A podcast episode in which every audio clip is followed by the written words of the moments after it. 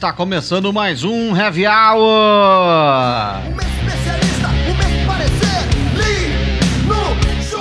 Heavy Hour da semana, mais um Heavy Hour de resistência. A gente tá aqui, eu estou aqui no estúdio Papilhon, junto com meu camarada Paulinho Betanzos, num programa pra lá de especial.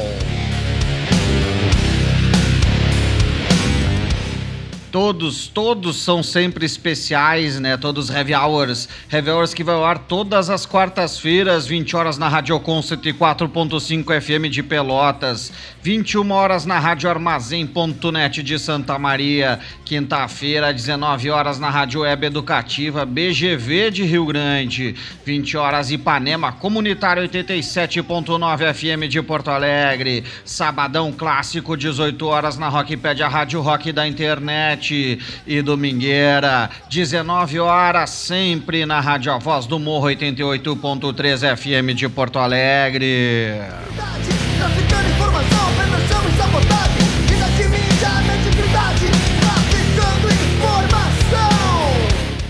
Sem falar ainda o Mixcloud, né, do Heavy Hour, vai lá, mixcloud.com barra coletivo Catarse, tem todos os programas, tem ainda a nossa rede de streaming, né, que vai para Spotify, Google Podcast, entre outros, e os nossos amigos do repórterpopular.com.br.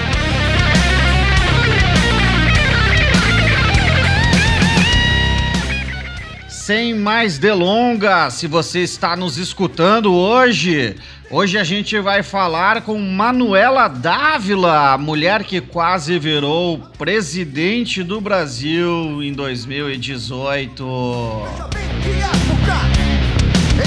Sim, eu sei que ela era candidata a vice, né, na chapa do Haddad, mas vamos combinar que presidente ou cai ou viaja. Eu até brinco com ela aí, a gente vai ouvir uma gravação que acompanha nossos colegas Marcelo Cogo, Clementine Tincamô, que fizeram a produção. Também Bruno Pedrotti nesta conversa via streaming, né? Também via quase live com a Manu. E aí vocês vão entender também por que eu chamo ela de Manu. Vai daí, Gustavo, eu mesmo. Bom, pessoal, hoje a gente está num modelo diferente aqui do Heavy Hour, né? Uh, aliás, o Heavy Hour ele tem uh, se definido as temáticas e as pautas todas muito em cima, aí uh, para desespero dos nossos dois produtores, a Clementine e o Marcelão. Uh, e dessa vez não foi diferente, a gente está sendo atropelado e também atropelado pelas falhas tecnológicas, então o programa hoje vocês já devem ter notado, já rolou toda a introdução aí comigo. E agora a gente vem para dentro de uma gravação que a gente está fazendo de uma entrevista com quem, Marcelão? Cara, a gente está conversando com uma, uma protagonista da, da cena política nacional. Né? A gente vai ter a satisfação de ter uma conversa com a Manuela. Tudo bom, Manuela? Tudo bem, Marcelo. Beleza, Guga? Beleza, Manu. Ó, tu viu a intimidade, hein? Vocês já sacaram a intimidade. É Guga já, e Manu. E aí, junto com a gente aqui também, né? E eles não sabem da missa metade, Gustavo. Não, aqui, aqui, não. A melhor coisa que tem é ter um entrevistador, ó. Jura, tu vai ver, tu vai te ferrar nessa entrevista. E aí, aqui junto com a gente ainda a nossa produtora Clementine Tincamô, antropóloga, oh. e Bruno Pedrotti, completando a equipe do Heavy Hour para essa, essa conversa que a gente está tendo aqui. A gente não vai estar uh, tá anunciando as músicas aqui na conversa, isso aí vai estar tá rolando uh, em edição após aí, e aí então você, agora a gente vai priorizar esse, esse bate-bola aqui com a Manu. Por que, Marcelão, que a gente está falando com a Manu? Cara, diz assim que as coisas estão acontecendo e atropelando os desejos dos produtores, né? As nossas ideias eram um pouco diferentes da que a gente vai executar hoje, mas para nossa surpresa, surpresa geral da nação, semana passada encontraram o Queiroz. É, finalmente, depois de dois anos, o Queiroz aparece e aí, bom, acho que se precipitam uma série de, que, de questões é, e a gente já está numa situação há muito tempo de pensar em que como é que a gente chegou nesse ponto, como é que as coisas estão e poxa vida, aí deu vontade de, de conversar com meu amigo latino que trabalha com a, com a Manuela e para a gente poder justamente conversar com uma pessoa que esteve no centro é, das eleições presidenciais do ano passado, né? que vivenciou nitidamente os métodos que foram utilizados pela chapa vencedora. É, acho que tem, dá para a gente aprofundar outras questões também. Sei que a Manuela é uma das, das pessoas envolvidas em política que mais tem fake news lançadas contra ela, né, sistematicamente. E, bom, e também fico muito curioso em saber o que, que, que, que pensa a Manuela disso.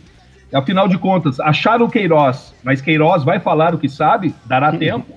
Enfim, é uma série de questões aí que a gente joga também para os nossos analistas muito abalizados do, do Heavy Hour, né? É, o desejo é, é, importante, é importante mencionar, de estar aqui também com a Manu, que se não fosse a fraude eleitoral, né, uh, ela seria presidente do Brasil, porque ser vice é ser presidente, né, velho? Uma hora o cara viaja, tu vai pegar a faixa. Ah, bom. Né? Não é mesmo. Né? Presidente eu não seria, porque eu não sou golpista. Eu não seria. Olha. Bom, Manu, batata quente no teu colo. Então, primeiro, estou muito feliz de conversar com vocês. A brincadeira é com o Guga, porque o Guga foi uma das primeiras, um dos primeiros candidatos meus né, no movimento estudantil. A gente fazia movimento estudantil junto, eu, ele, Fabinho, Wagner. Né, uma turma muito legal que é muito responsável por quem eu me tornei na política, inclusive porque nós fazíamos um esforço muito grande para nos mantermos unidos, né, apesar de termos partidos diferentes, numa época que isso era absolutamente fora de moda. E eu sempre me lembro disso, Guga, porque se era possível que a gente conseguisse superar tanta intriga, tanta, tanta loucura que a gente enfrentou junto no movimento estudantil, para manter um movimento estudantil unitário, não é possível que a gente não consiga construir a unidade num momento tão dramático que o Brasil vive, né? Então, Fico feliz de reencontrar o Guga e de conversar com vocês. Eu não vocês... era de partido nenhum, só para dizer. Eu era o cara o que articulava as pontas loucas disso aí, viu? Ele era o cara que segurava a ponta de todo mundo, de todos os partidos que queriam bater boca. E não deixava o bate-boca ficar maior do que a necessidade de defender os interesses dos estudantes. O bate-boca sempre pôde rolar solto, porque era democrático. Claro. Mas, né, dentro de casa, pro lado de fora, a gente sabia quem eram os nossos adversários e como eles eram poderosos. Vamos lá, acho que vocês trazem várias questões importantes, né? A conjuntura política no Brasil, ela tem mudado numa velocidade muito acelerada. É algo lamentável, porque lamentável em qual sentido, né? Porque agora eu ainda terminava de ver, na, digamos, no período em que a gente não conseguiu conversar e que eu sentei para ver um pouquinho as redes sociais, que eu não via desde as seis da manhã, e vi uma propaganda do governo argentino o final da propaganda institucional do governo sobre cuidados, né, que era segue cuidando, e o final a assinatura era Argentina Unida. Né? Por que, que a Argentina tem tantos, tantos uh, um, um resultado tão superior ao do Brasil? Tem porque colocou em primeiro lugar uma ideia de unidade da nação, mesmo que eles tivessem recém saído das eleições, as eleições na Argentina são muito polarizadas, né? A eleição na Argentina é muito intensa, a Argentina é muito organizada politicamente, então, mesmo que eles tivessem. Só um pouquinho. Laura, não atende o interfone, Laura. a mãe Pede aí, ó. um ano atender, Laura. E não desce a escada correndo. Viva o momento das lives e entrevistas online na casa das pessoas, né? É, não.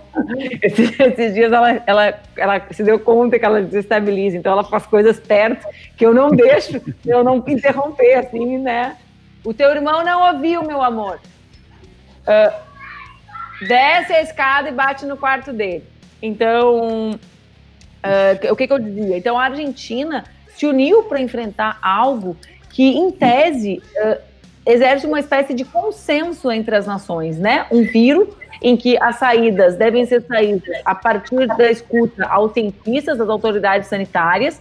Também há um consenso razoável no mundo de que há necessidade de fortes investimentos estatais para enfrentar o impacto econômico de uma crise que chega com um mundo ainda muito fragilizado pela crise de 2008. Então, o mundo ainda não havia se recuperado de uma crise do capitalismo brutal, que é de 2008, e ele cai numa pandemia. Então, há, digamos assim, um razoável consenso no mundo, né? Governos que são díspares, que são diferentes, que são de esquerda, que são de direita, uh, com um, um, um aparente razoável consenso. O Brasil foge disso, né?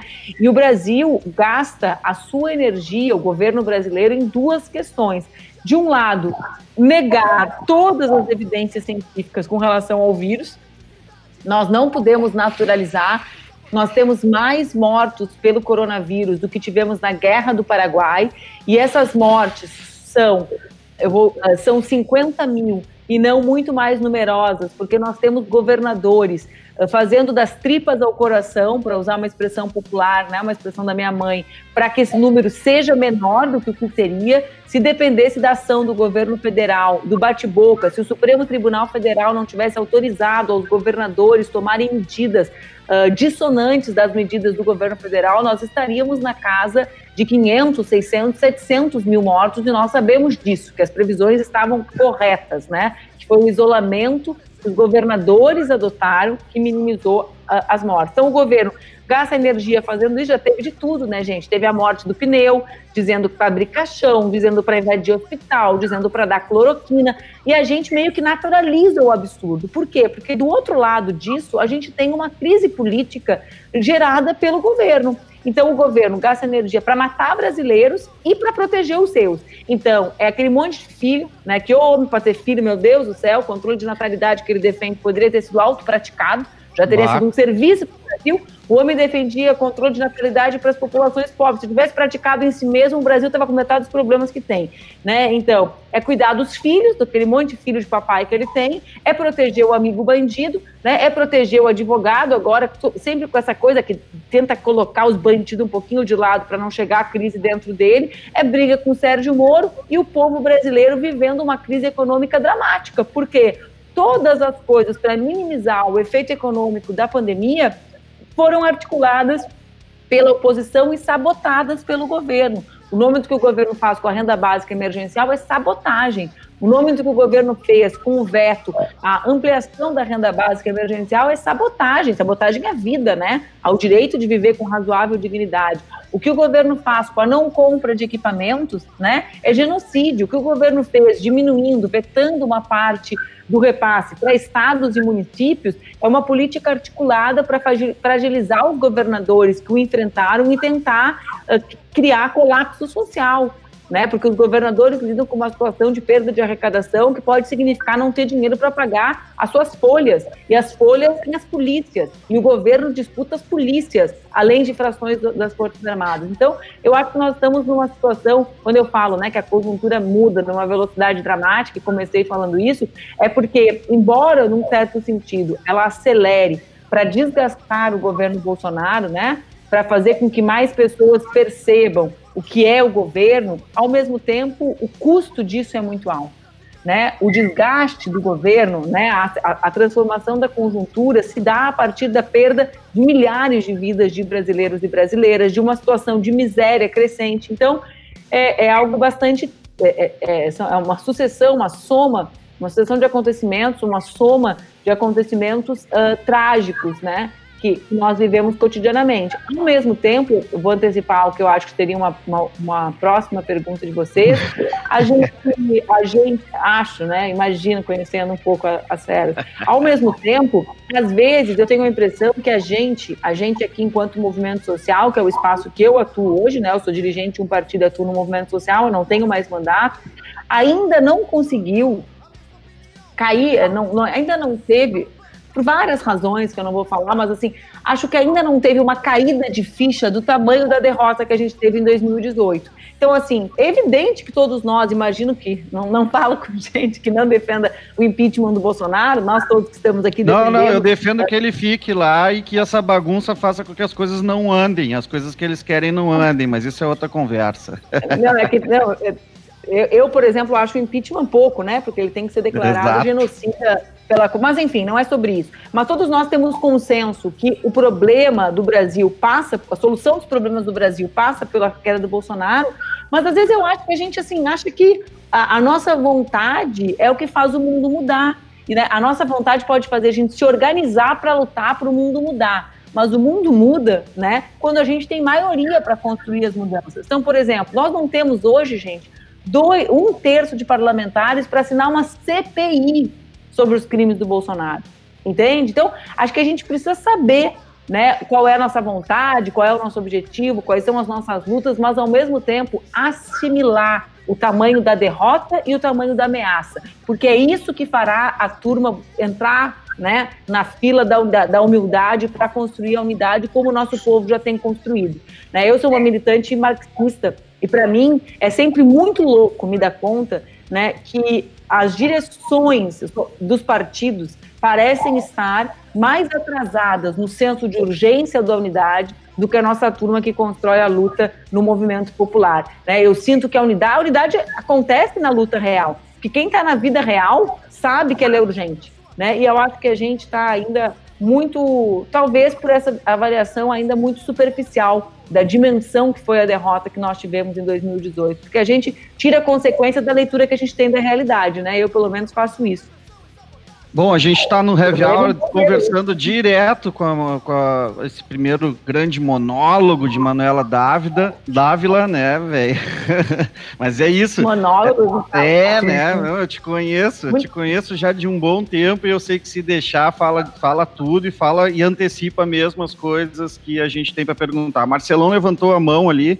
Eu sou meio ditador no programa, dei uma, uma riada agora no início. Uh, uh, em homenagem assim à nossa, à nossa amizade de tempos, Manuela, tá?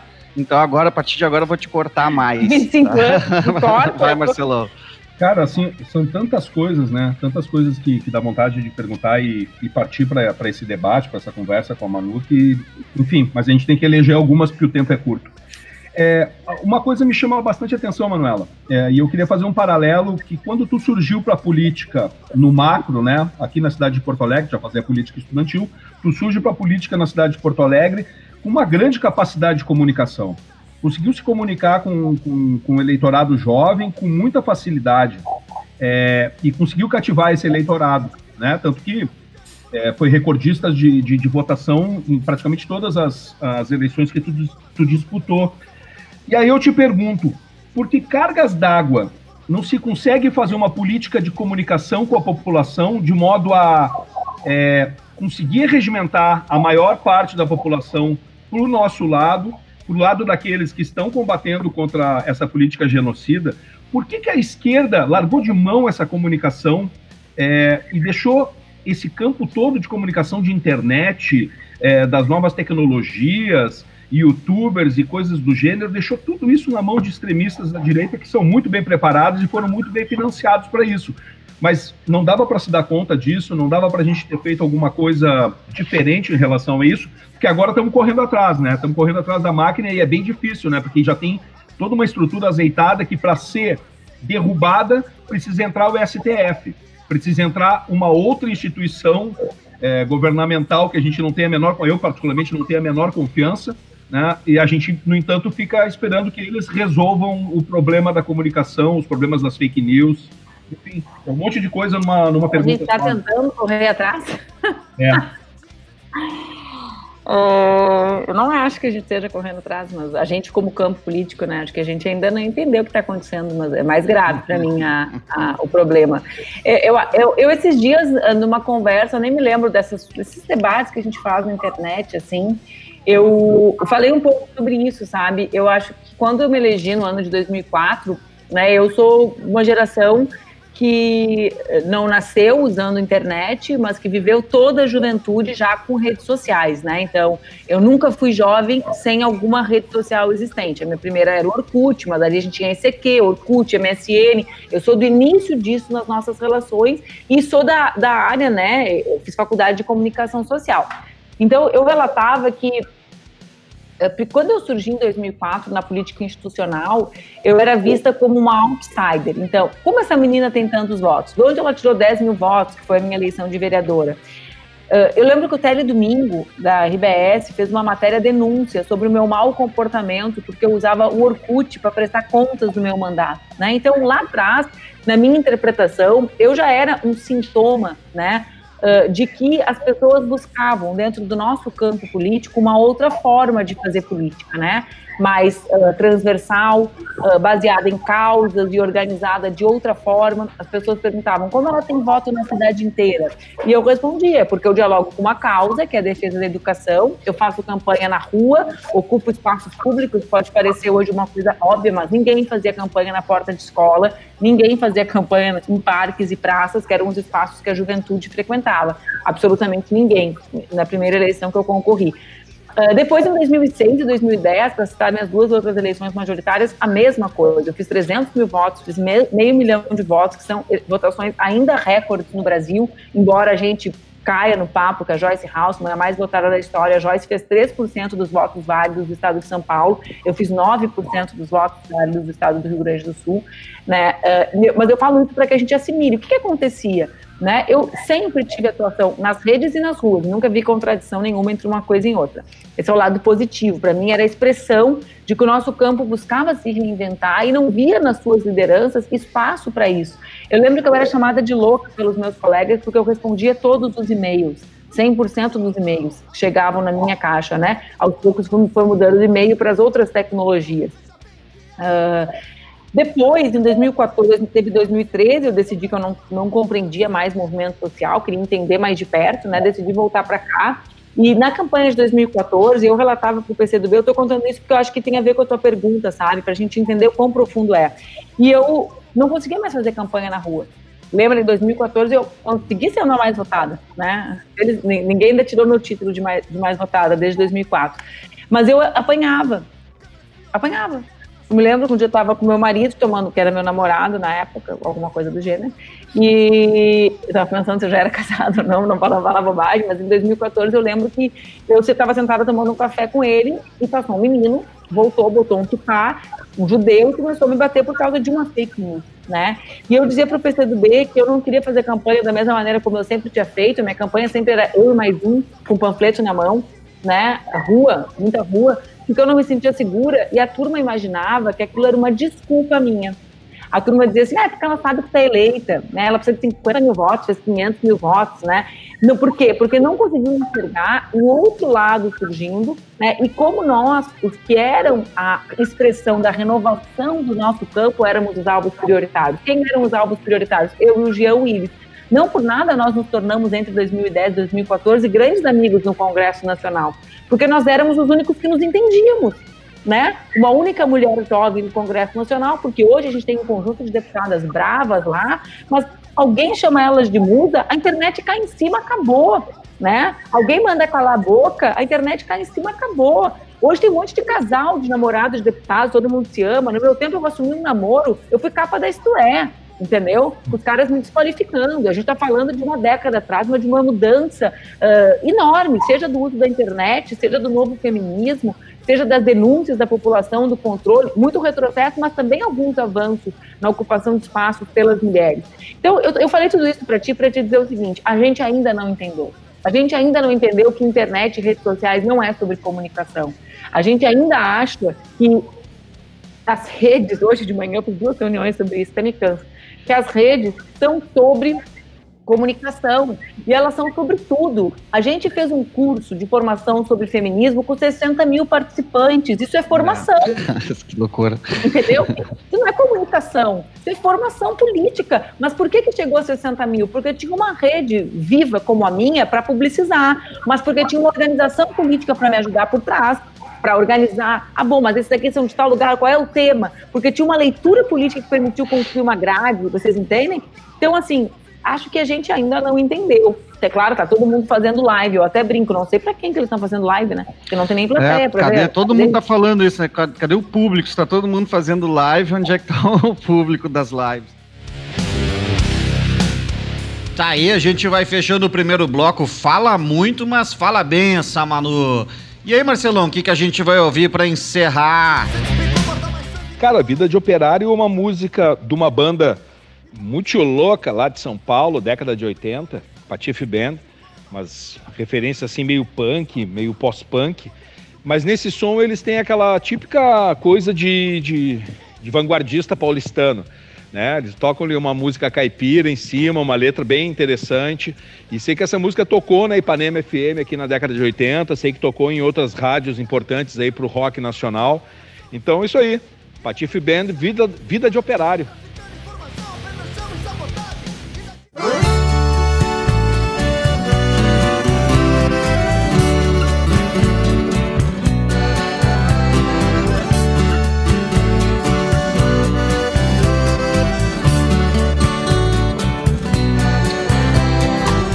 Expediente cinco e meia cartão de ponto, operários saem da fábrica cansados da exploração.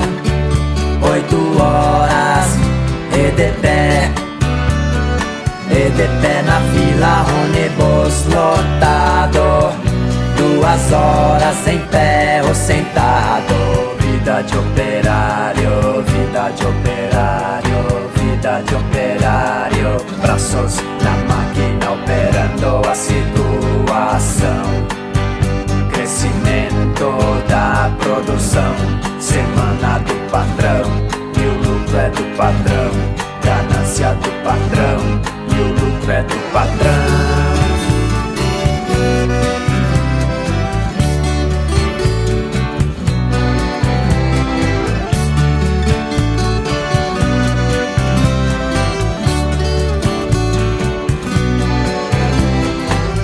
Expediente cinco e meia cartão de ponto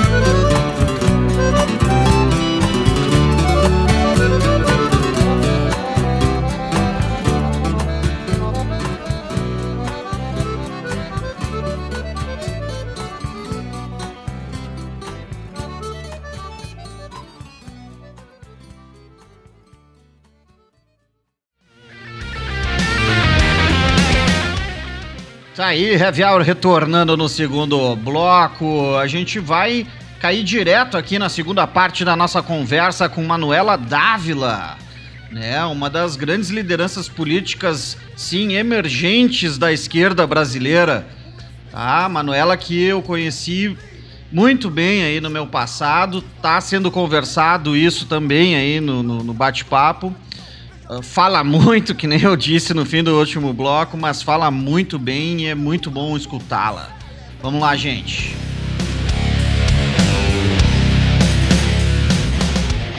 Ah, assim, tu falaste uma parada, Manuela, que eu me lembro que eu me comuniquei algumas vezes contigo ao longo desses tempos aí, e uma delas era como é que eu te perguntava, bah, como é que era o, o, o Congresso, né, o Congresso Nacional, Uh, eu me lembro, a gente chegou a bater algum papo sobre essa história de musa, né? Que tu falou, tu chega lá e se tenta te. E eu ouvi tu falar isso em outros lugares, né? Uh, em, em, outros momentos, pô, me desqualificam com o uso da minha beleza. Ah, Manuela é musa, é a musa, eu me lembro, é a musa do Congresso.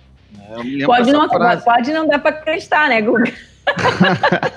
Como diz uma Olha. amiga minha, eu já fui musa, hoje eu sou museu, mas sou um museu de grandes novidades. E eu me lembro, assim, eu te perguntando dos meandros do Congresso Nacional, né? Porque eu me lembro da gente dentro da PUC ali e a quantidade de gente desgraçada e ameaçadora que a gente encontrou lá dentro de uma, uma política estudantil micro, assim, né? Naquela época era o nosso universo, era um centro acadêmico, mas pô, a gente era ameaçado de, de apanhar. Os caras ameaçavam as gurias sem nem pestanejar. As histórias que a gente viveu junto, que tu acabou sendo acossada dentro de salas uh, fechadas que não permitiram que outras pessoas entrassem, coisas assim rasteiríssimas, né? Eu te pergunto como é que foi isso dentro do Congresso Nacional, enquanto vivenciou lá, porque eu sei que tu saiu também do Congresso porque tu não aguentava mais aquilo lá, hein? Fala sério, Brasília acho que deve ter te dado nos nervos, assim. E, e como é que era o comportamento desse mandatário do Brasil hoje lá dentro, porque tu também deve ter cruzado ali naqueles corredores. Então, eu realmente acho uh, né, que a gente tem que saber que a gente vive no pior momento da história do Brasil, mas que nós tivemos conquistas, né? E uma das maiores conquistas que a gente teve foi uh, um novo movimento social muito conectado com o que representa o lugar das mulheres na política, né? E, e mesmo pautando os partidos com relação a isso. Então, primeiríssimo lugar, Brasília. Vejam bem, eu sempre fiz parte de uma bancada, a única bancada do Congresso que desde, desde sempre tem metade de participação feminina, e a nossa bancada sempre foi a bancada com mais negros e pardos, né? Sempre. Na história sempre teve mais de metade de negros e pardos e mais da metade de mulheres.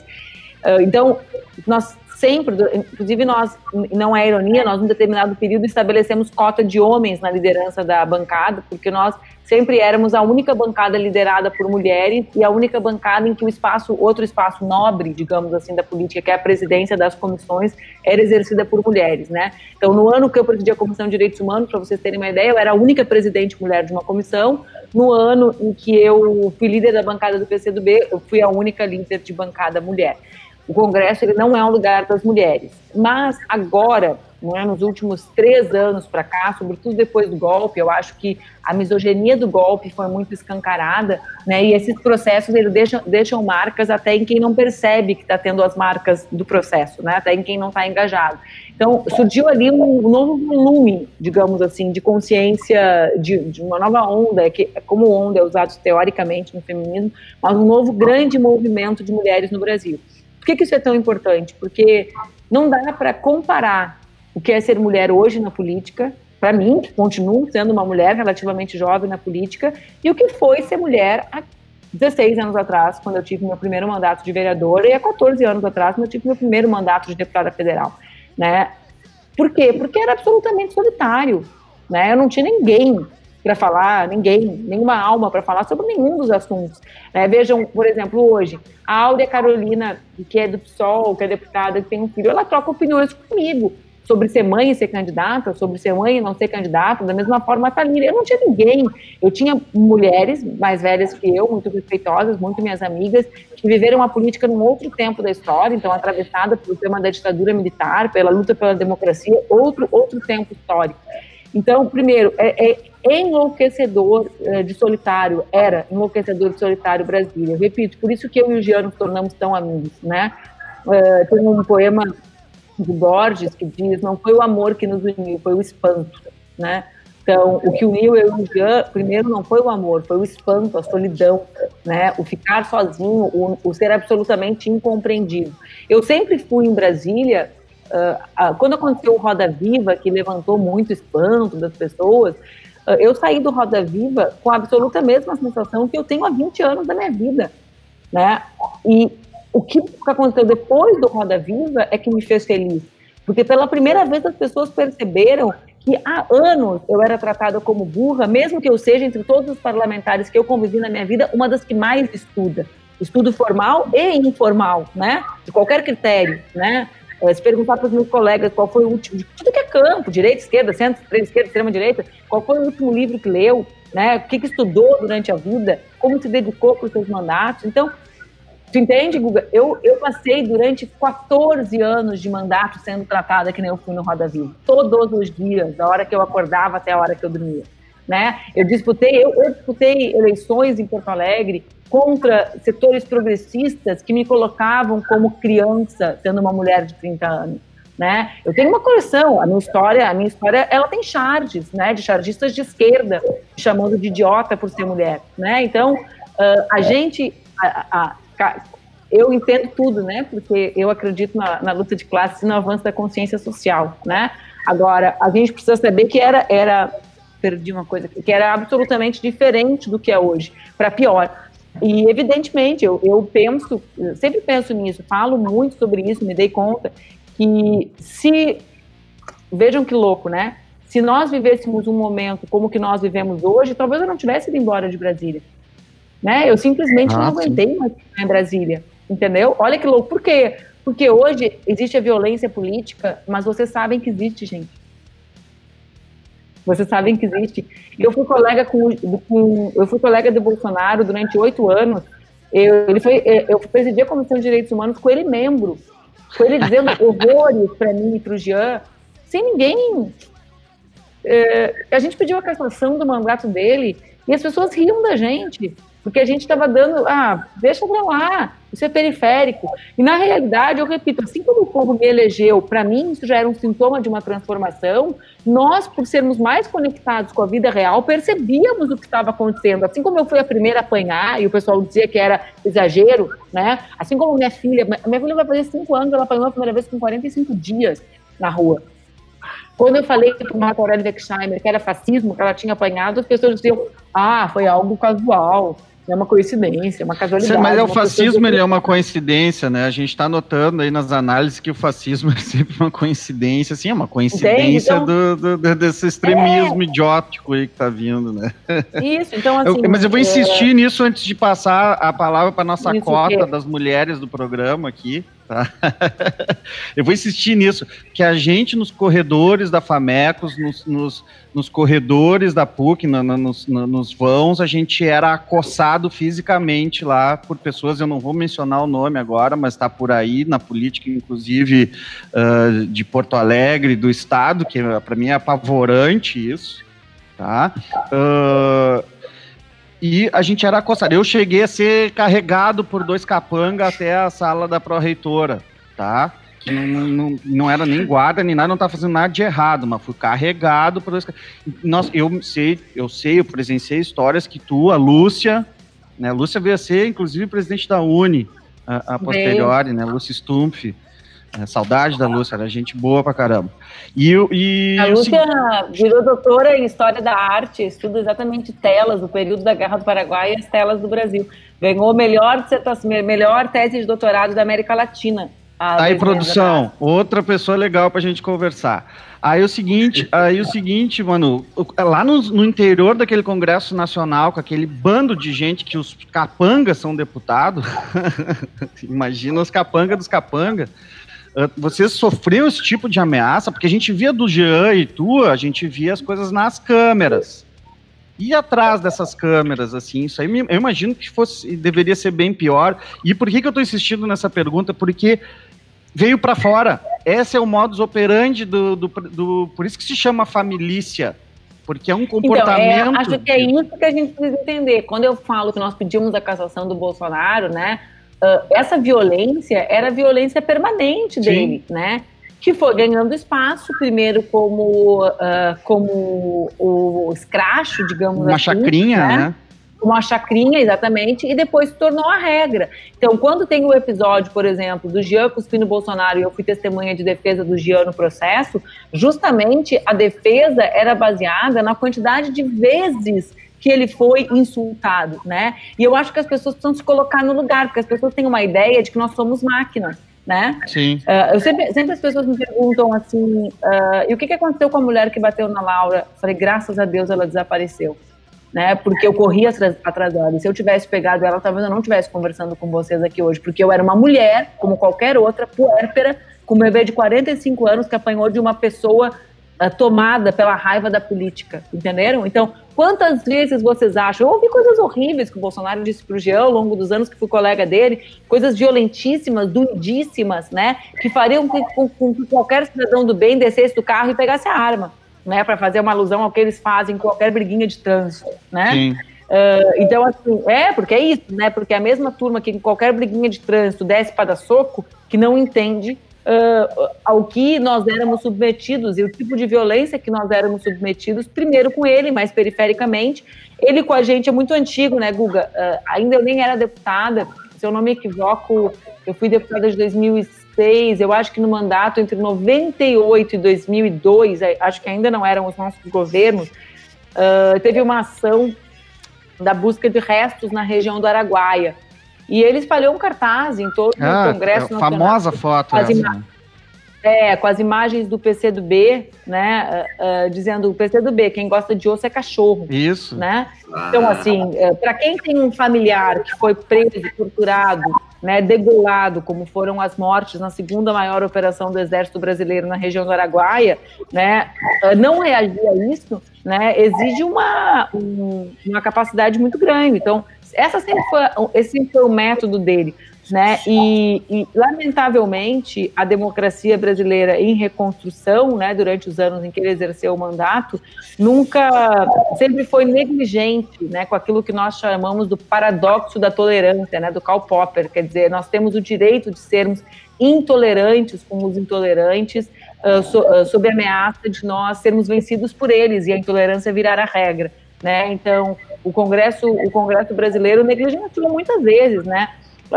Nem era tão documentado como é hoje, ali é louca a mudança da tecnologia, mas eu ainda, se der Google, ainda encontro falas minhas, muito jovem, visivelmente, né, dá para notar a diferença, uh, pedindo cassação do mandato dele por absurdos, crimes de racismo, crimes, crimes, homofobia não era crime ainda, né, então essa sempre foi a regra. E, e também, Guga, algo que é é difícil falar, porque é diferente e acho que para os homens compreenderem é, é, é, complexo. Mas a violência nunca foi só a violência formal que o Bolsonaro representa, né? O silenciamento, ele é tão violento quanto. Então, por exemplo, o, o, o que a gente usa ironicamente, né? Uh, do Manuela ser musa do Congresso, não ser musa, o debate sobre isso, numa mulher de 25 anos, que não é filha de nenhum político importante, Sim. o que é um cartão de visitas na política do Brasil, não tira mérito de ninguém, mas é mais fácil chegar lá, né? Ou se é, né? Às vezes eu falo, pô, um olhinho, um olhinho azul e, e um, um sobrenome teria me ajudado nessa vida aí. Mas uh, quando esse era o assunto para ser tratado, o que, que representa uma liderança do movimento estudantil ser eleita com tantos votos, o assunto era um outro. Qual foi o impacto que isso teve sobre mim? Né? Uh, as pessoas não têm a menor noção do que foi a minha vida durante o tempo que eu vivi lá, né? Como poderia ter sido diferente, como poderia ter sido melhor uh, se a gente tivesse um outro tipo de postura com relação ao que representa o machismo e a violência política de gênero na política. É, e acho que isso tem muita, muita relação com a saída das mulheres da política, né? Porque o preço que a gente paga é muito mais caro do que o que vocês pagam, né? É muito mais caro, né? É incalculável a diferença. Klein. Abre o microfone, Klein. Aí, tá bom, sim. É, bom, Manuela, muito obrigada por estar conosco hoje. É, a pergunta que queria te fazer, no meu tempo é, reduzido aqui, é, tem mais a ver, é mais uma questão mais filosófica, até porque eu não sou daqui, né? Então a conjectura política para mim talvez seja um pouco mais difícil de analisar. Mas a pergunta tem a ver com a questão, entre aspas, da segurança pública. É, sabemos que as instituições policiais, assim como o sistema judiciário e a maioria das instituições políticas, não são só atravessadas é, por o racismo, mas também se fundam nele, né? É por isso que as cadeias estão lotadas de pessoas negras, por isso que essas pessoas são as mesmas que estão, são assassinadas pela polícia, muito mais que as pessoas brancas, etc, etc. Né? E, bom, ao mesmo tempo, essa divisão racial da sociedade é, é isso que alimenta e perpetua o capitalismo, não? E como estruturante da sociedade moderna é o racismo que atravessa todos os governos desde a colonização, inclusive de Bolsonaro, inclusive de Dilma Rousseff, etc. E se perpetua até hoje. E talvez é um pouco por isso que eu sinto que são poucas ainda as pessoas que chegam a se identificar e acreditar numa esquerda, uma esquerda que é enxergada como representativa muito mais da classe meia branca que é preocupada com a violência racial e estrutural vivida nas pessoas das periferias, né? E, bom, dentro dessa perspectiva, me parece que só uma desestruturação profunda dessas instituições, é, tanto como um defendimento do sistema capitalista, poderiam sustentar um verdadeiro revolucionário. Ou seja, uma instituição que foi criada para oprimir e reprimir o povo nunca poderia passar a defendê-la da mesma maneira, nunca poderia, o povo nunca poderia se sentir defendido e representado por uma instituição que historicamente o reprimiu e o violentou. Bom, essa é uma questão bastante ampla. mas trazendo para o panorama atual, no qual precisamos nos defendermos de milicianos, também expus bastante isso, né? De policiais que confundem a chuva com fuzil, de paramilitares e dos políticos que tomaram conta do governo, como pensarmos formas de organização de defesa coletiva que pertençam ao povo e que sejam encabeçados por ele. Bom, te pergunto isso também porque sei que em vários países ou, regiões de Latinoamérica que passaram por processos revolucionários parciais, né, é, houve e ainda há uma preocupação em relação a isso. Desculpa a pergunta pouco longa, mas não é isso. A nossa antropóloga.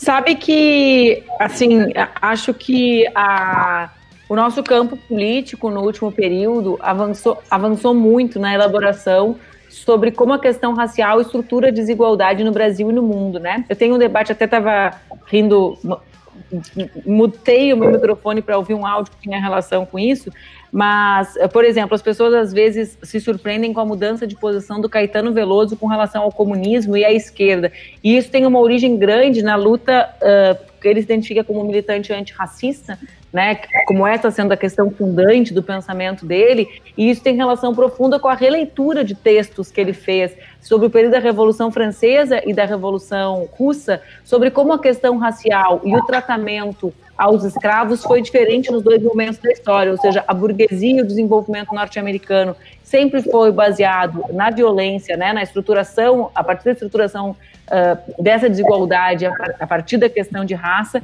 e como desde o início do processo soviético havia a preocupação com um tratamento de, uh, que, que, levasse em conta isso, né, não na União Soviética, mas em, ali em outros países, para acabar com a desigualdade social. Falei isso porque eu me lembrei justamente sobre a indicação, era sobre a indicação de um livro sobre esse tema. Bom, eu acho que a tua pergunta, na verdade, as, todas as considerações são premissas corretas, né? Ou seja, com, com as quais eu tenho uh, grande, grande convergência. Eu vejo que nós precisamos, estou tentando responder a todas elas, né? Porque foram várias, várias uh, Primeiro, para mim não existe uma militância de esquerda no Brasil, né? Nós estamos no Brasil e é preciso compreender que o maior erro do nosso campo político no século passado foi achar que nós poderíamos reproduzir modelos de desenvolvimento. Então, no Brasil, com a sua história, com o seu passado de 400 anos, praticamente 400 anos uh, de escravidão, né? Abolição inconclusa, ou seja, feita do ponto de vista uh, legal e da, a partir da luta dos negros e das negras, mas sem garantias de construção de uma vida em condições uh, de igualdade, uh, esse país né, só pode se desenvolver se enfrentar o tema da desigualdade, da desigualdade econômica, e que essa desigualdade econômica é atravessada primeiramente pela questão de raça e simultaneamente pela questão de gênero, né? Então, é estruturalmente atravessada por essas duas questões. Eu também acho que a gente vive um momento muito interessante há muito tempo, né, em que algumas pessoas eh, tomaram conhecimento há pouco tempo, né? Eu falo isso porque as minhas experiências sempre foram coletivas. Então, quem coordenou o meu primeiro mandato em 2005 já era uma menina negra, né, a Gisele. Uh, e era por quê? Porque já existia, nesse mesmo momento em que eu podia pontear e surgir ali como uma nova liderança, já existiam é, esses jovens que começavam a fazer parte das organizações políticas tradicionais a partir do contato que tinham uh, nas universidades. Né, porque havia ali uma mudança estrutural, digamos assim, início dos anos 2000, uma, uma primeira mudança estrutural que faz com que parcelas da população, não com que a política seja transformada, mas que parcelas da população ascendam aos espaços onde a política era feita correto? Que é, o que é bastante diferente. Então, foi, foi o caso da Gisele, não se elegeu, né? Não, não alcançou o número de votos suficiente, mas foi minha candidata vereadora. É o caso da Bruna, que depois coordenou os meus mandatos de deputada federal e deputada estadual, uma liderança da Vila Tronco, que também é relacionada a, a essa entrada, digamos assim, que eu acho que. eu estou falando sobre isso porque para mim é importante que a gente pense na inversão disso, né? Que é a chegada dessas pessoas nos espaços que só os brancos ocupavam. Essas são as pessoas que lá atrás, há 15 anos atrás, já começaram a ter protagonismo. O que a gente tem que se perguntar é em primeiro lugar, sobre a presença dessa, das, das, pessoas, dos negros e das negras na política, por que os partidos políticos não são abertos para essas lideranças, como não são para as Manuelas. Eu nunca tive nada de. Eu não brilho no escuro. Né? Eu vim de um lugar onde centenas e centenas de jovens como eu faziam política. Né? Algo, algo há, e para mim não está em mim. Está no partido que permitiu com que eu me elegesse, fosse a sua, sua principal liderança, e no fechamento que os outros partidos fazem, na tutela que os outros partidos impõem a quem não corresponde a um determinado script. Né, para mim, tem menos mérito, embora eu trabalhe muito, seja muito dedicada, do que, uh, do que condições objetivas para que eu existisse. Ainda não existe isso nos partidos tradicionais uh, para esses homens e mulheres negros, né?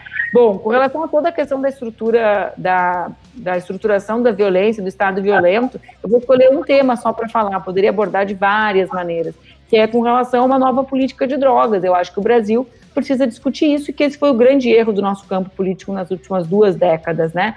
Porque falar de presídio é falar sobre política de drogas. Falar sobre violência nas comunidades periféricas é falar sobre política de drogas, porque são os negros e negras que vivem nessas comunidades. Falar sobre o Estado a partir das manifestações da polícia, como tu te referes, uh, e na relação que o Estado mantém com esses corpos que vivem nessas comunidades e que são homens e mulheres negros e negras, é falar sobre as razões pelas quais há no imaginário da população uma ideia da legitimidade do uso da força. E essa legitimidade é construída a partir de uma guerra que está sendo travada há mais de duas décadas pelo Estado brasileiro com. Uh, com sucessivas derrotas, porque só quem ganha essa guerra tem sido nas últimas duas décadas as drogas, né? O Estado brasileiro perdeu todos os, todas as batalhas que travou uh, pra, né, nessa, nessa guerra.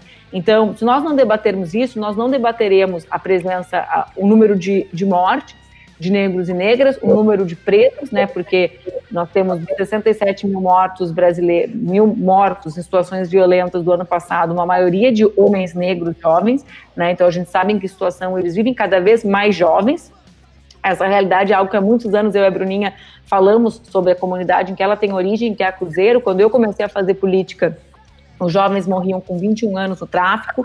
Depois dos meus mandatos de deputada começou a baixar para 16, hoje é com 11, 12 anos e com 6, 5 anos das balas que sempre encontram uh, os corpos das crianças negras, né? Então, cada vez mais jovem a, a, a, as mortes por violência no nosso país.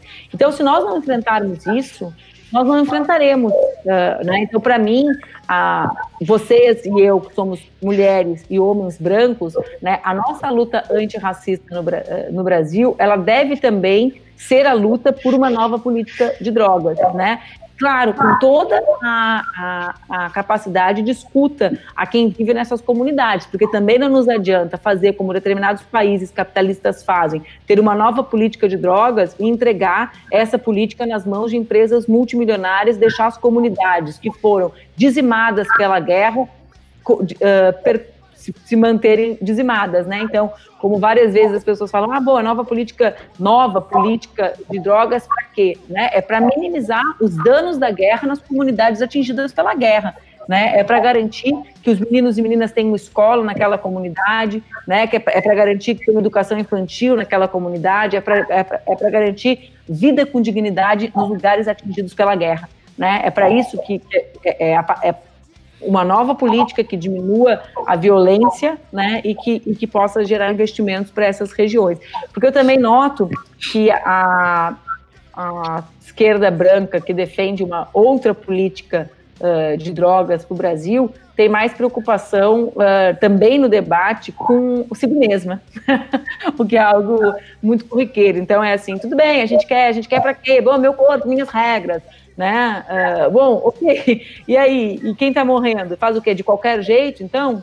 É de qualquer jeito porque é o que te serve, é o que te faz te expor um pouquinho menos na vida? É isso? É sobre isso que a gente está falando? Ou é sobre 67 mil mortos?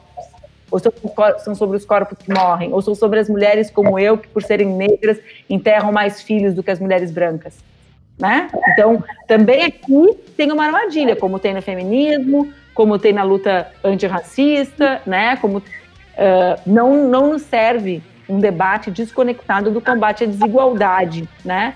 E, e é, é, preci é preciso uh, concatenar essa luta por uma nova política de drogas com a questão racial e da desigualdade histórica do nosso país.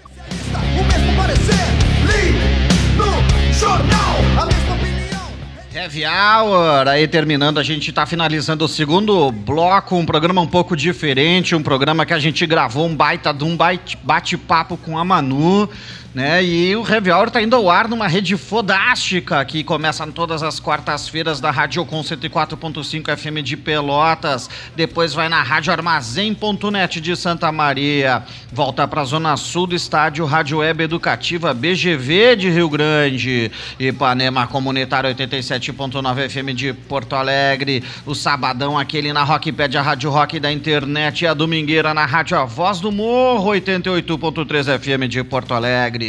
Sem esquecer jamais do Mixcloud, do programa Heavy Hour Coletivo Catarse, nossa rede de streaming e repórterpopular.com.br. A gente vai finalizando o segundo bloco, mas tem mais no terceiro, fica aí.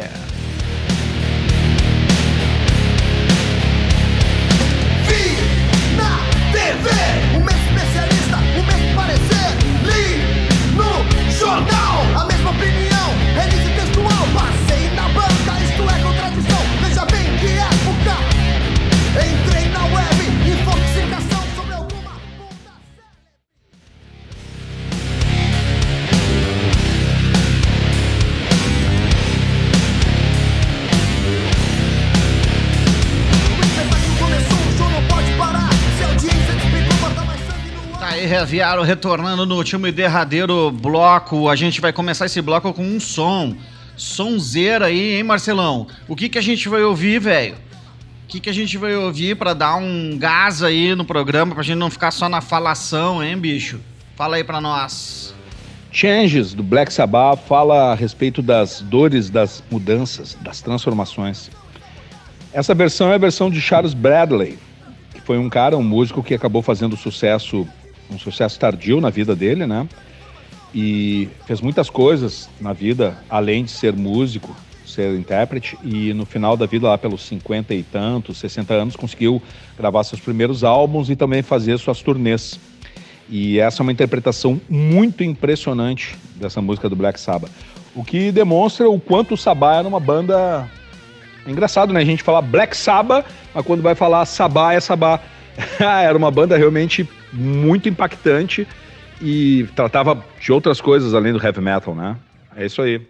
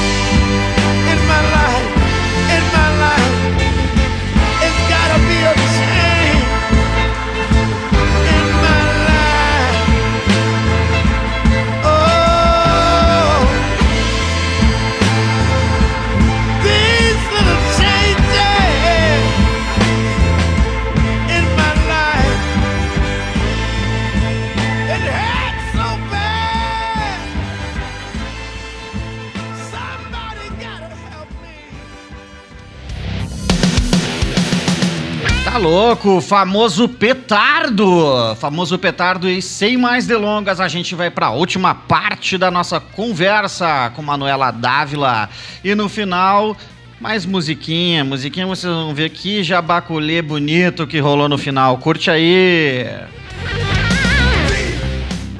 Eu fico imaginando como é que deve, ser tua, como é que deve estar a tua cabeça, Manu, sabe? Multifacetada desse jeito, assim, porque é impressionante a quantidade de assuntos e temas que a gente precisa construir para chegar num ponto, uh, no ponto que tu tá da tua caminhada uh, e receber tantas coisas assim do entorno, ainda mais que tu pula para o nacional. Se, se no estudantil já era multifacetado, vai para uma cidade grande, já aumenta a- as pautas que começam a chegar a ti.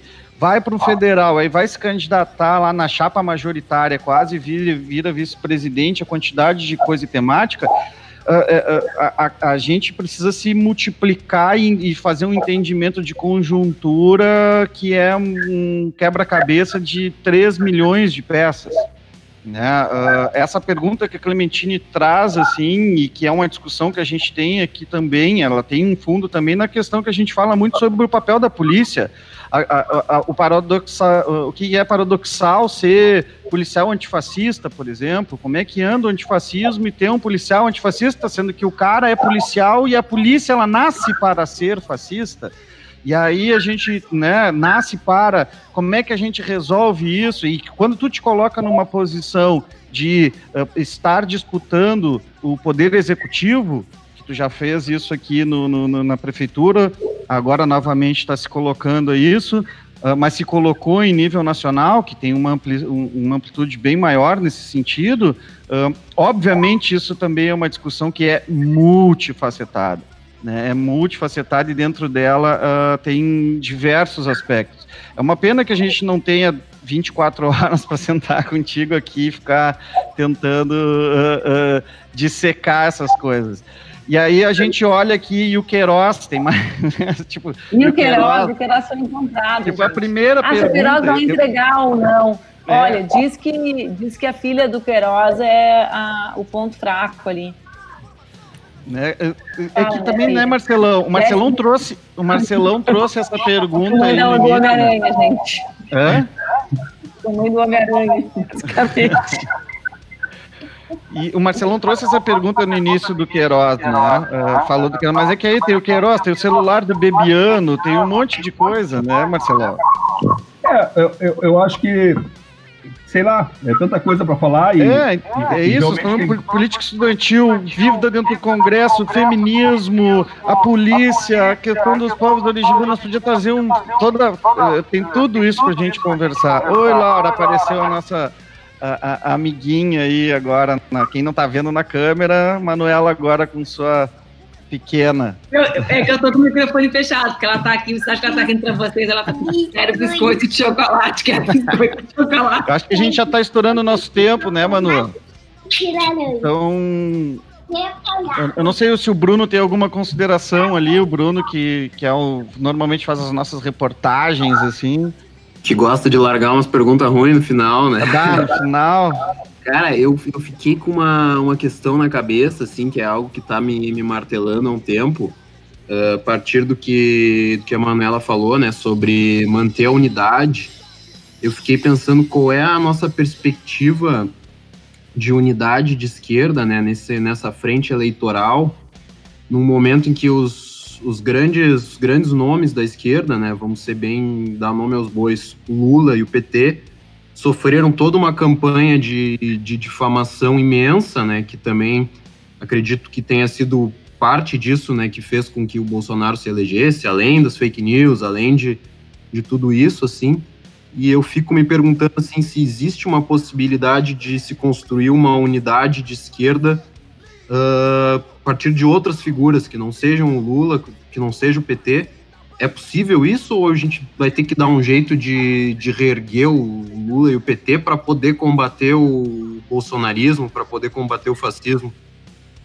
O que, que tu pensa? Então, assim, eu acho primeiro que a nossa turma, uh, nossa turma é sentido geral, assim mesmo, né?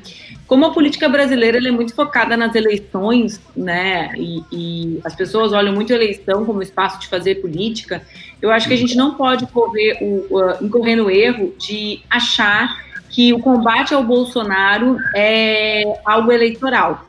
Por que, que eu começo falando isso? Porque eu sou defensora da frente mais ampla possível para encerrar esse ciclo da extrema-direita no nosso país. E isso não pode uh, corresponder à ideia de que eu quero que esteja comigo no combate ao Bolsonaro ou apenas quem eu quero que esteja comigo na próxima disputa eleitoral.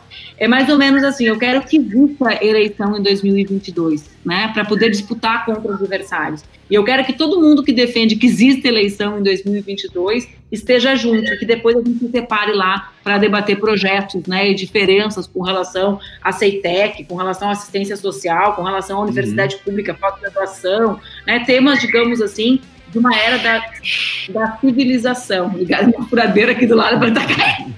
tá caindo, o que, que aconteceu de novo? É, é fora de casa, mas tá, deu, deu uma então, assim, primeiro isso. Por que, que eu falo isso? Porque, para mim, esse não é um debate periférico, né?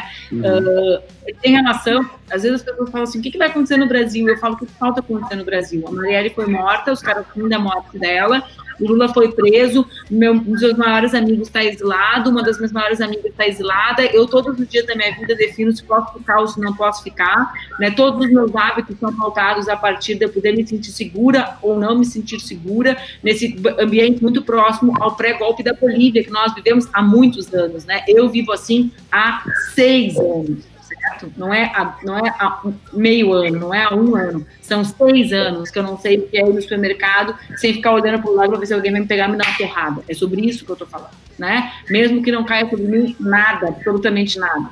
Certo? Então, isso faz com que eu queira, e eu acho que eu tenho legitimidade, aqui eu brinco, meu lugar de fala, né? Eu tenho legitimidade para dizer que a gente precisa honrar né? A Marielle que nos deixou, nós precisamos honrar a nossa pessoa, gente, eu quero poder abraçar o Jean. Para vocês, o Jean é um político, para mim é um amigo meu. Que eu não sei se eu vou ver de novo. Ele não sabe se ele vai ver a mãe dele de novo. É assim que nós vivemos, nós que estamos, que estamos, digamos assim, há mais tempo expostos ao ódio que o Bolsonaro e a sua turma representam. Então, é preciso interromper. Um. Dois, Uh, eu acho que o debate sobre a unidade do nosso campo não pode, a sua premissa, digamos assim, ela é uma premissa errada. Ele uhum. não é sobre se vai estar ou não vai estar. É isso que a direita quer. Né? A nossa premissa é sobre quem e em cima do que nós estamos unidos. Então, nós estamos unidos de uma forma mais ampla em torno da democracia e depois, eleitoralmente, nós temos que estar unidos em torno de um projeto de desenvolvimento para o Brasil, né, que consiga garantir a sobrevivência das trabalhadoras e dos trabalhadores. Aqui é sobrevivência no sentido de continuar vivendo né? E não de ter condições de viver. É, é o buraco mais embaixo, né? A gente está na escalada da necropolítica no nosso país, isso não é palavra teórica mais, né? É execução cotidiana com as forças policiais, com a política de uh, uh, desassistência programada na rede hospitalar, né? Gente, pelo vamos juntar Lex com CRE, Né? A gente está a gente tá, uh, recebendo notícias de que os pacientes contaminados de Covid-19 estão sendo colocados com um contaminado no sistema carcerário, certo? E isso pode fazer explodir uma nova, uma nova onda de violência no nosso país, porque o Brasil tem muito mais, isso você tem várias pessoas muito mais gabaritadas que eu para entrevistar sobre esse tema, inclusive gaúchas, como o Alberto, que estuda isso, Alberto Copim, o Google conhece, como o Marcos Rolim, uh, mas a gente tem muito mais hoje uma, uma, um silêncio né, a partir da paz das facções que paz de verdade por causa da redução de homicídios no nosso país. Então, uh, o Brasil precisa ter um projeto de desenvolvimento e ter disputa democrática sobre rumos. Né? São duas coisas diferentes. Eu tentei fazer muito a minha parte aqui em Porto Alegre para falar da nossa Seara e, e, e, me despedir de vocês com relação a isso. Né? Tentei muito, tentei todos os formatos, inclusive o formato de não estar na fórmula. Vejam que ironia, nem na cidade, de todas as capitais do Sul e Sudeste, a única que nós temos um nome competitivo, agora com a saída do meu amigo Marcelo Freixo da disputa do Rio, é Porto Alegre. A única. Nem assim nós conseguimos nos unir. Nem com probabilidade real de vitória. Nem com aquilo que as pessoas falam que é a única coisa que une os políticos, a perspectiva de poder. Nem com perspectiva de poder, nem olhando para o mapa do Brasil e vendo que de, no sul e sudeste, só em Porto Alegre, nós lideramos alguma pesquisa, né? nem isso fez com que nós nos uníssemos. Nem comigo que era o nome, dizendo que eu podia não estar. Né? Então, uh, eu acho que a gente precisa compreender como nós temos desafios gigantescos para vencer, porque nós, assim, uh, nunca houve, sempre pode haver, nunca houve uma eleição em que nós disputássemos com chance real de vitória nacionalmente, sem antes nós termos tido um bom resultado eleitoral na eleição municipal, porque a eleição mais importante para as pessoas é a da cidade delas. Mesmo a eleição que antecedeu a vitória de Bolsonaro, para não achar que eu falo sobre o script velho, né, partidos e capilaridade, porque não é sobre isso, é sobre política e posicionamento que eu falo. Bolsonaro não tinha um partido, não tinha um prefeito do seu partido, mas as eleições de 2016 foram as eleições da consagração da nova direita no Brasil. Vejam que no segundo turno de 2016 em Porto Alegre nós tivemos o MBL e o Sebastião Melo, e quem venceu foi o MBL, já com ataques ao comitê, que eram tiros, é. 2016. Tiros. Uma pessoa morta dentro de um comitê. Uma pessoa morta. Então vejam, né? O Plínio, né? Que é, que é amicíssimo de muitos, era amicíssimo de muitos amigos meus e que tem que ser lembrado, porque faz parte da trama da violência política a partir da internet e de como as coisas foram. Isso foi Porto Alegre 2016. Isso foi Porto Alegre 2016. Ah, bom, mas quem era o prefeito do Bolsonaro? Quem era? Os dois. Daí, a base política que fez com que o povo se identificasse com ele. As causas, as razões, as pautas. E se nós não, uh, nós, nós não tivermos, assim, digamos... Eu nem sei qual é o termo, sabe?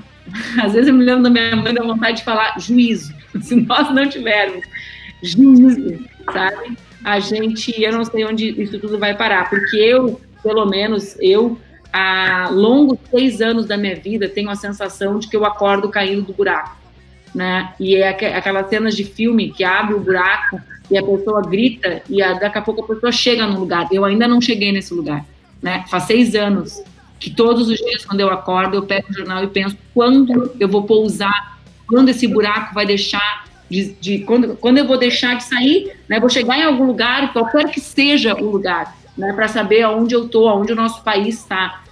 Eu ainda não parei. Se as pessoas pararam, me dê notícias de onde chega, porque eu não sei. Né? Eu vejo cada vez um lugar mais escuro, com menos direitos, com mais violência, com menos democracia, né? E a gente ainda vacilando em, em, em acender a luz do poste, como diz o Lula, ainda achando que quando acende a luz do poste do vizinho, apaga a luz do teu. Bom, a gente está chegando no final uh, uh, do, do, do Heavy Hour da semana, uh, dando um trabalhão para este que vos fala, que vai ter que editar isso tudo, dividir em três blocos e ainda colocar música no programa. Né? Uhum. Vai ser uma loucura. A, a, a, a, Manu, a Manu, ela responde as coisas e eu aqui, a gente, eu fico imaginando os colegas que têm essa característica também, que é uma característica nossa. Nós somos multifacetados no coletivo Catarse também, né? A gente tem muitos trabalhos em todas as áreas, em todos os setores. Uh, de expressão da sociedade, né, de expressão social da sociedade, e cada coisa que tu fala abre janela. Tu já fala em hipertexto, né? E cada vez que tu fala, vai abrindo janelas aí, abrindo mais janelas, e eu com vontade de entrar, com vontade de entrar, e eu fico pensando nos outros ah, aqui que também ficam com vontade de entrar. Essa questão, então, da prefeitura, eu vou te dizer um negócio. O Bruno acho que não participou da nossa conversa anterior. a gente não estava nem querendo tocar nisso, porque isso nos é muito caro tá? A nós, a mim, ao Marcelo. Isso não é bizarro, porra. É, pois é, né? Uh, e Mas eu acho que. à vontade se quiserem editar e cortar. Não, não, não, de jeito nenhum. Não, não acho que isso faz parte do do que faz parte também do que, que é o programa aqui, de como a gente lida com as coisas, assim. Uh, a gente vai tentar falar, e não é por uma questão eleitoral, nós vamos tentar falar com a Melchiona também, entendeu? E a gente vai tentar trazer, trazer dela esse aspecto da visão nacional atual, lá de dentro do Congresso atual. Né? Por isso que eu trouxe também aquela coisa de tu lá no passado, lá dentro de Brasília, lá dentro do Congresso. Mas como tem muito, cara, muito inteligente, que eu, que eu sei que tu é, ah, de, de contato Obrigada, pessoal, sabe? Já lá daquele tempo lá, e eu sei que tu, tu, tu tem uma capacidade ah, de discurso gigantesca e de conexão das coisas, mano.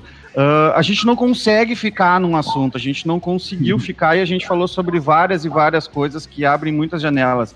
Espero que quem esteja nos ouvindo, né, quem esteja ouvindo nessa rede fantástica aí do Heavy Hour, ah, que passa por várias cidades aí, quando a gente fechar o programa, ou abrir o programa, no intermédio aí, ah, rolou essas, esse serviço, tenha conseguido absorver ah, 60% do que, foi, do que foi dito e falado aí, tá? Muito obrigado, Manu, valeu, tá? Valeu, galera, valeu, Bruno, Tim Cabô, Valeu, obrigado Marcelão, Valeu. tá? Ah, é só pra terminar, Valeu, gente. só pra terminar, Manu. E a tua sugestão musical? Que é- o Heavy Hour é um espaço de jabaculê, né? De jabá, que a galera, o Marcelão, vive fazendo jabá, o Guilherme que tá O ajuda com a tá gente. rindo, porque eu pedi pra tocar uma música que o Duca fez que chama Todas as Cores, mas é porque eu acho que só o Duca é casado comigo e é músico. Né? Eu acho que é uma música que tem muita relação com a minha vida. Assim, ele falou, escolhe uma música. Eu falei, ah, a música que tem mais relação com a minha vida é essa música. Quando vocês ouvirem, vocês vão entender, né? Que é a. Que é, até eu brinco com ele porque ele escreveu a música Já Vou Levar o Teu Lanche lá. Ah, que ela sabe exigir os direitos dela dizendo assim pra mim. É, tá? a, a minha pequena eu deixei no outro apartamento aqui. ela é porque a gente até ri porque fala o meu lugar é onde eu quiser, não venha me dizer eu não sou bem-vindo aqui. Aí depois que o Duca lançou, eu falei, porra, bem na hora do isolamento, parece, parece música de quem está enfrentando isolamento, mas é uma música sobre a nossa realidade, né? Que é a realidade de quem vive uma vida de perseguição há muito tempo já, né? A gente é expulso dos lugares em Porto Alegre, é uma vida difícil, não é uma vida mas eu continuo, ó, Zuca, o, o Guga, eu continuo rindo, ó. Às vezes Tá eu me não sei deve- do que, mas eu Tá me, continuo. devendo, tá me devendo ainda uma ceva lá no Van Gogh, tá? Pra gente bater um papo e lembrar dos velhos tempos. Aí vamos arrumar um Nossa. horário de madrugada pra não ter, bom, se bem que de madrugada, quando passar essa pandemia, é possível que não Ô, também. Guga, não É. tem horário, o que interessa é que a gente pode tomar uma canjinha lá. Ah, pois é, né? Tá?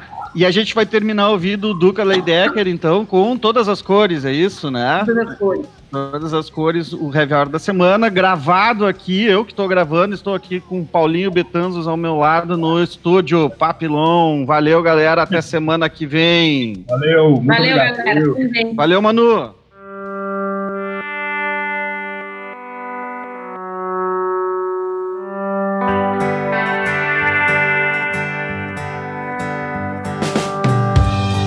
O meu lugar é onde eu quiser.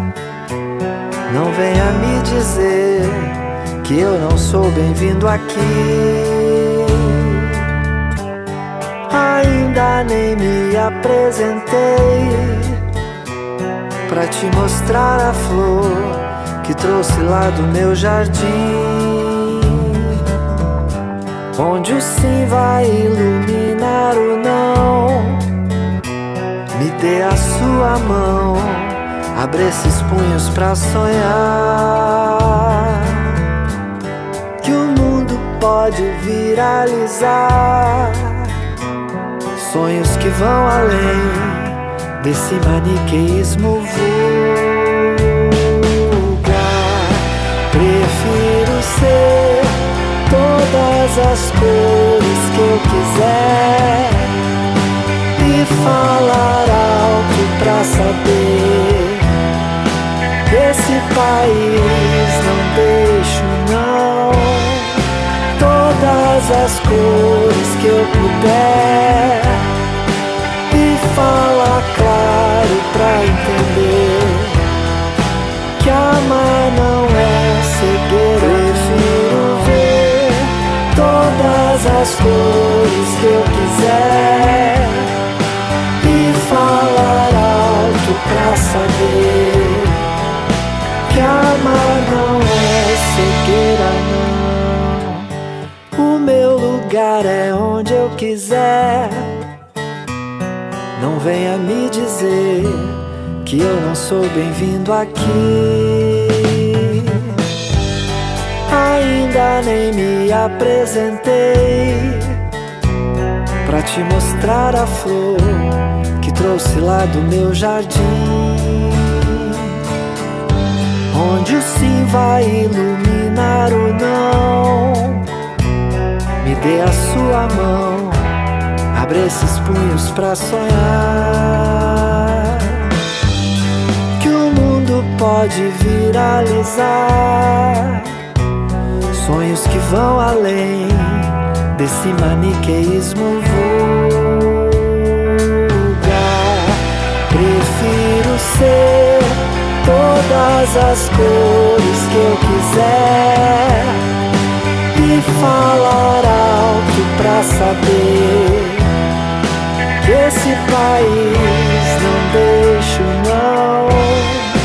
Todas as cores que eu puder e falar claro pra entender que amar não é cegueira prefiro ver todas as cores que eu quiser e falar alto pra saber que amar não é cegueira